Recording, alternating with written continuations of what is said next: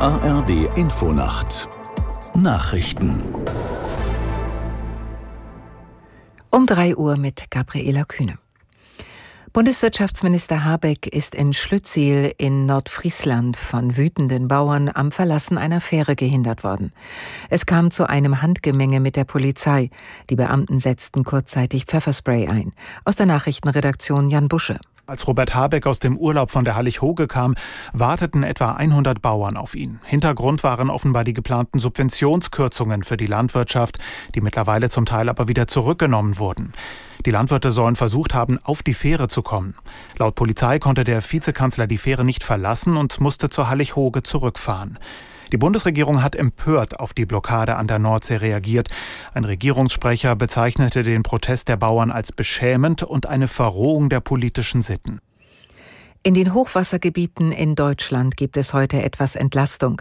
Denn nach Angaben von Metrologen geht die Dauerregenphase im Laufe des Tages zu Ende. Dann könnten Pegelstände zumindest stagnieren und nicht mehr weiter steigen. Die Hochwassergefahr in vielen Flüssen und Bächen hält aber an. So gibt es in Landkreisen in Niedersachsen Warnungen wegen des ansteigenden Grundwassers. In Lilienthal im Kreis Osterholz können Bewohner evakuierter Straßen bis mindestens Sonntag nicht zurückkehren weil die Scheitelwelle in Wümme und Wörpe noch erwartet wird. Bei einem Brand in einem Krankenhaus in Uelzen in Niedersachsen ist ein Mensch ums Leben gekommen. Laut Feuerwehr wurden 22 weitere Personen verletzt, sechs von ihnen schwer. Der Brand war am späten Abend im dritten Stock der Klinik im äußersten Westen Uelzens ausgebrochen. Er griff auf mehrere Patientenzimmer über. Die Feuerwehr war mit etwa 140 Kräften im Einsatz. Sie konnte den Brand schnell löschen. Zahlreiche Patienten mussten aus dem Gebäude gerettet werden. Sie wurden auf andere Stationen der Uelzener Klinik verlegt. In Polen dürfen Energy Drinks nicht mehr an unter 18-Jährige verkauft werden. Auf den Weg gebracht hat das Verbot noch die inzwischen abgewählte Regierung. Aus der Nachrichtenredaktion Amir Brecht.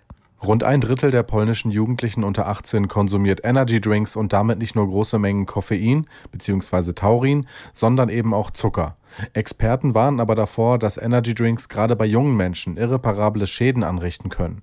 Die Rede ist unter anderem von Herz-Kreislauf-Problemen. Neben dem Konsumverbot unter 18 Jahren ist beispielsweise TV-Werbung für Energy Drinks seit diesem Jahr nur noch spätabends und nachts erlaubt. Das Wetter in Deutschland. Tagsüber im Norden Schnee, ansonsten Wolken und kurze Regenschauer 0 bis 9 Grad. Am Samstag überall grau und zwischendurch kurze Schauer bei minus 1 bis plus 6 Grad. Und am Sonntag Wolken im Nordwesten etwas Sonne, im Süden Schnee minus 1 bis plus 3 Grad. Die Zeit. Es ist gleich 3.03 Uhr.